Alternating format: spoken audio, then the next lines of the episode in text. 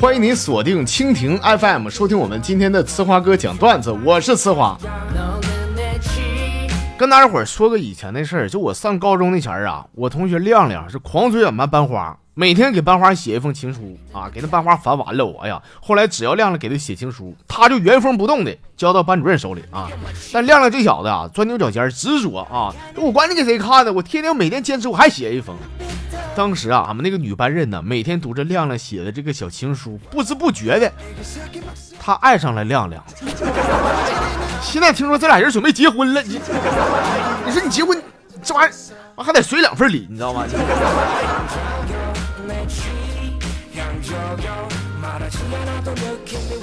听说呢，我娟儿啊最近腿骨折了，前天我们上医院看看的。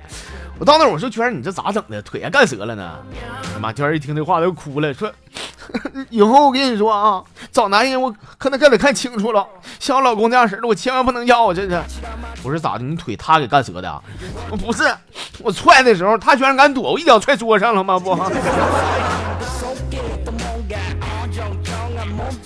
不可能，不可能，不可能，娟儿啊，就你那大体格子一脚踹桌上，受伤的肯定是桌子呀。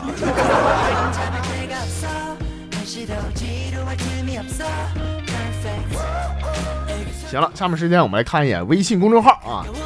这号里边一位朋友，他叫悠悠，他说：“哥，我跟你说啊，我是个大龄的男青年，我爸妈呢为了婚事是为我操碎了心呢。有一天呢，我就跟我爸说，我说爸呀，呃，你以后我妈也别着急了，其实我找对象了，呃，是东北的啊。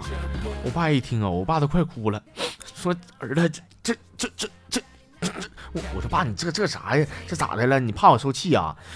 儿子不是。”我跟你说啊，只要你找着对象了，你别说是东北的，哪怕是东莞的，俺们都同意啊。这孩子一天让你爸妈给你操多少心呢？有底线了，你知道吗？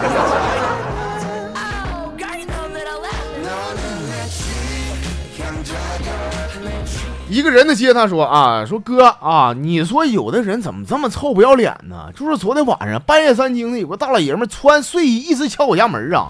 我趴门镜一瞅，我去，你要不要脸？我认识你谁呀？怎么穿睡衣上俺家来？我的天哪！我遇到大变态的了。然后我就没搭理他，我继续回屋吹我的小喇叭。臭不要脸的，穿那么点来我家，不考虑我是个女子吗？是有的人确实大了呼哧，还穿睡衣上你家串门，当自己家炕头呢。不给开门就对了。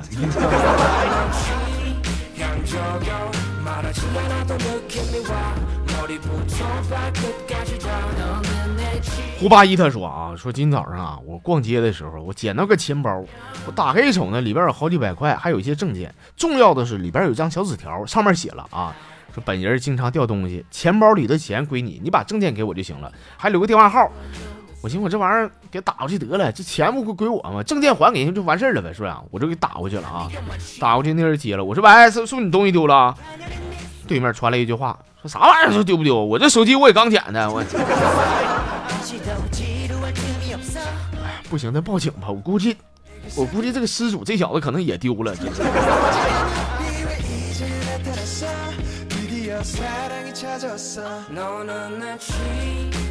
半月光啊，他说说那天我开车呀，我碰到了我一个老同学，我那老同学呀一直拉着我不让我走，哎呀，碍于以前的情分呐，我还是把他从血泊当中扶起来，送进了医院。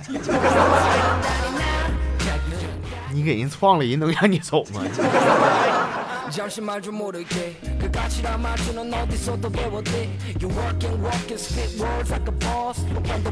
大米发了小段子了啊，说那天我媳妇儿啊搁那嘎没屁搁冷嗓子问我说：“亲爱的，如果说有俩女的，一个是老一些的，一个年轻一些的，让你选带一个出去玩，你会选哪个呢？”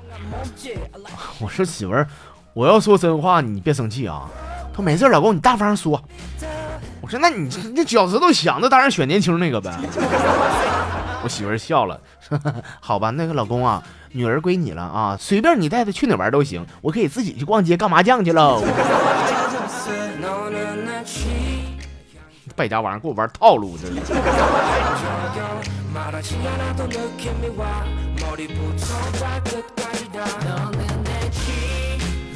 平安一个人说了啊，说我最近呢，我是喜欢上一个女孩，我把她当为我的女神呐，约她好几次呢，她都没给我面子。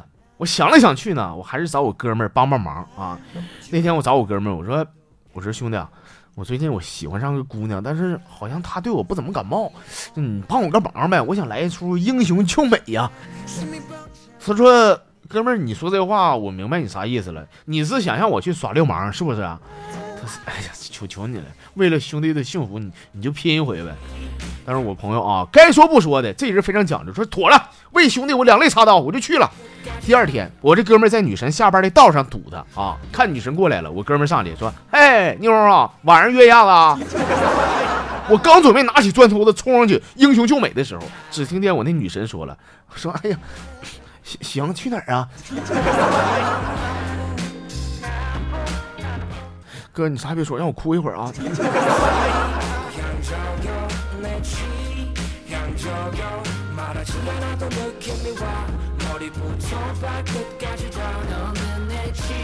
左思女王她发来小段子了啊，她说那天我的手机呀一直在响，我望着身边熟睡的老公，他呀为了这个家这么操劳，这么付出，我不忍心吵醒他，于是呢我就起身走到了卫生间，我接起了电话，我说喂啊宋哥啊啊。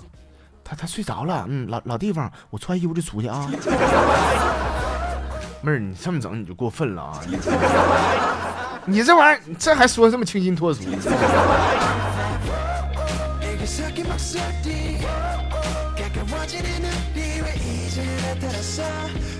随波逐流，他发来段子说了啊，说那天呢，我和我女朋友上动物园看老虎去。哎呀，喂老虎的时候呢，我女朋友不小心掉下去了，那场面我跟你说哥啊，要多吓人有多吓人呐！当场的掉下去砸死了一只老虎啊，还有一只吓得赶紧往洞里跑啊！这是。那个兄弟啊，兄弟，你下回你发段的时候，你能不能把照片给我发来，我瞅瞅啊？我看啥手的，这家伙老虎都能拍死，我操！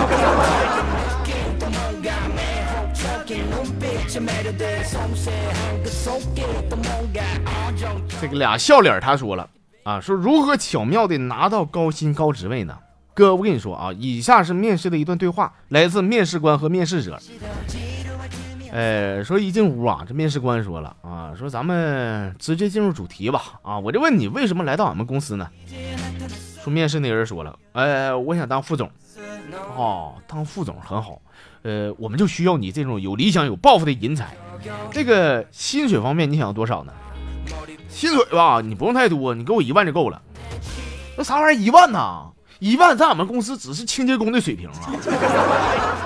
那人说啥？你想多了，兄弟，我说的是一天啊。你看，哎呀，我就说嘛，像你这种人才啊，就值这个价。那你什么时候来上班啊？上班那玩意儿看心情呗。啊，这面试官说说非常好啊，薪水呢，俺们照常给你发。还有其他问题吗？问题那那那就没了，那也没啥事我就先走了，爸啊。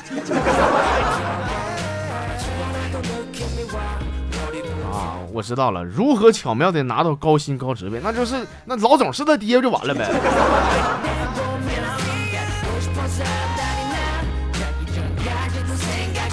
最后啊，最后咱们来看的这是十月十号发来的小段子。呃，说哥，我问你啊，你知道什么是幸福吗？就好比现在的我，我就是幸福的。我当兵三年，退伍回到家，正好赶上我儿子满月酒了，他妈朋友们都来了。就是你当兵这段时间，你没回过家吗？啊，你媳妇儿也没去看过你是吗？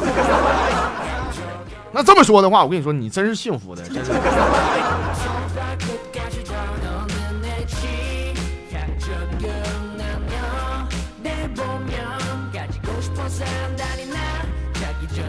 冲你发来这个小段子，我高低我送给你一首歌。啊